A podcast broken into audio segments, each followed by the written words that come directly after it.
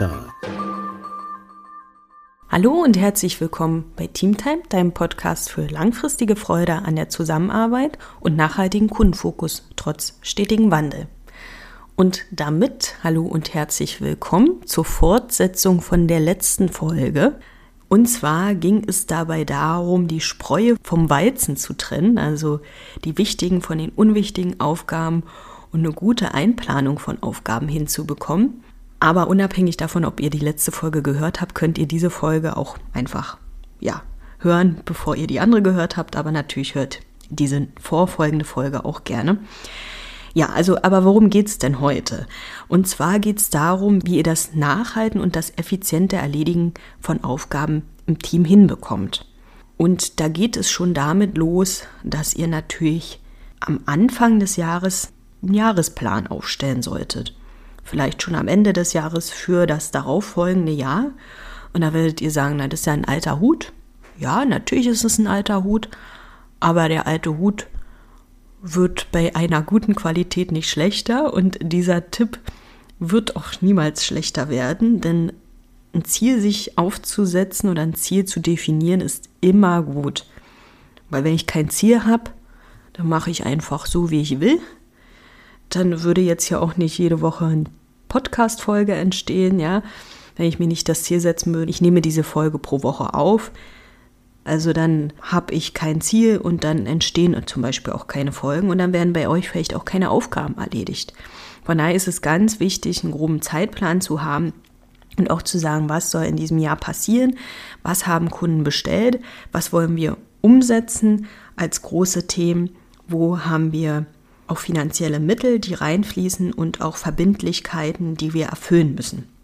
Und dann soll natürlich auch innerhalb vom Jahr geguckt werden, wie weit stehen wir da pro Thema. Müssen wir Meilensteine anpassen oder eben nicht. Und dann reicht es auch nicht mal unterjährig zu schauen, also sagen wir mal halbjährlich, vierteljährlich zu schauen, sondern ihr müsst wöchentlich oder in bestimmten festgelegten Tonus gucken, welche Aufgaben erledigen wir gerade, die eben auf dieses große Ziel ein zählen.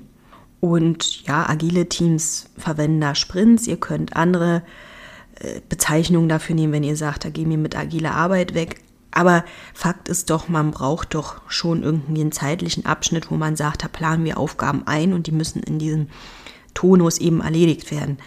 Weil das Parkinson'sche Gesetz besagt, Arbeit dehnt sich in dem Maße aus, wie Zeit dafür vorhanden ist. Und so ist es doch.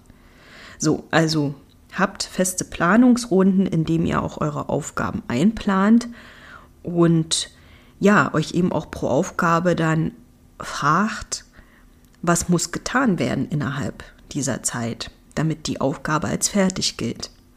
Und euch darüber auch austauscht. Was muss getan werden und was ist vielleicht auch gar nicht Inhalt der Aufgabe, was wird bewusst erstmal weggelassen, weil es erstmal aus Kundensicht keinen Mehrwert bringt oder es zu zeitaufwendig wäre oder was auch immer. Also was muss getan werden, was sollte nicht getan werden, auch darüber vielleicht sprechen. Und wer ist an der Umsetzung auch beteiligt?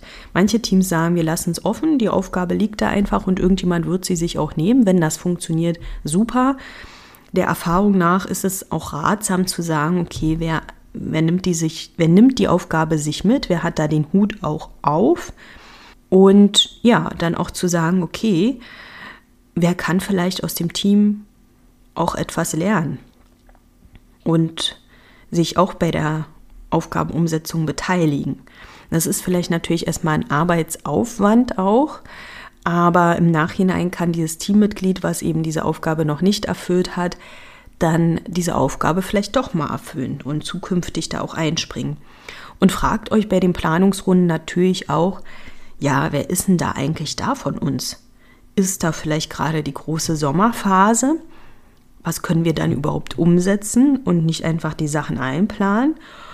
Und ja, haltet auch den Stand eurer Aufgabe nach. Ich habe beim letzten Mal schon gesagt, ihr solltet da ein gutes Tool wählen, was euch die Möglichkeit gibt, erstmal natürlich den Inhalt der Aufgabe zu erfassen, auch zu erfassen, wie groß ist das Ganze äh, und so weiter, aber auch ein Tool, was eben die Funktion bietet, Sachen nachzuhalten, wo ihr Sachen kommentieren könnt darunter, ja.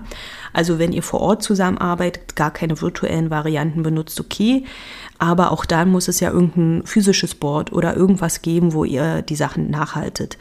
Und die meisten werden irgendeine virtuelle Variante haben. Und da sollte es eben auch die Möglichkeit geben, Kommentare zu erfassen. Warum? Das gilt jetzt nicht nur als Dokumentationsform oder als Nachhalteform für den Chef, äh, darum geht es überhaupt gar nicht, also optimalerweise, sondern es geht darum, Transparenz zu schaffen. Wenn jemand krank ist oder wenn jemand gekündigt hat oder dann weg ist, ja, dass man sagen kann, okay, ich schau da rein, wie, wie wurde das Ganze erledigt? Oder auch aussagekräftig zu sein gegenüber den Kunden. Sagen wir mal, ich habe eine Aufgabe, falle aus, ja. Also äh, ist mir hier zum Beispiel mit meiner Schulter passiert. Snowboard-Unfall war ja nun nicht geplant. War ich erstmal weg vom Fenster. Wenn da Sachen nicht dokumentiert sind, dann weiß doch keiner aus dem Team, wie Sachen erledigt werden müssen. Also auch das im Hinterkopf zu behalten.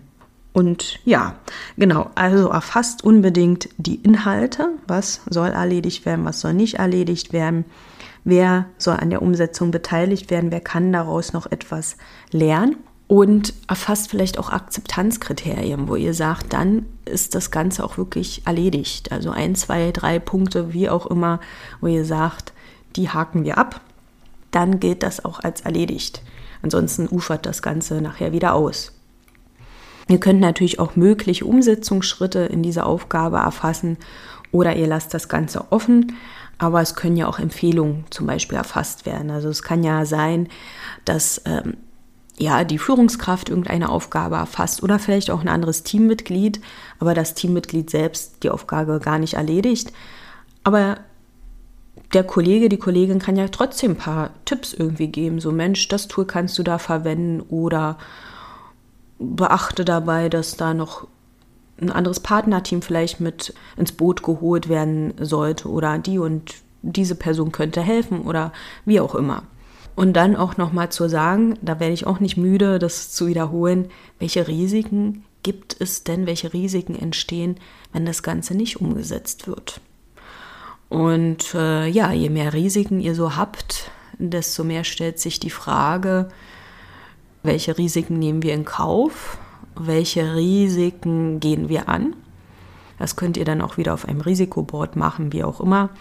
Das ist nochmal ein anderes Thema, aber auch wichtig, auch das im Blick zu haben.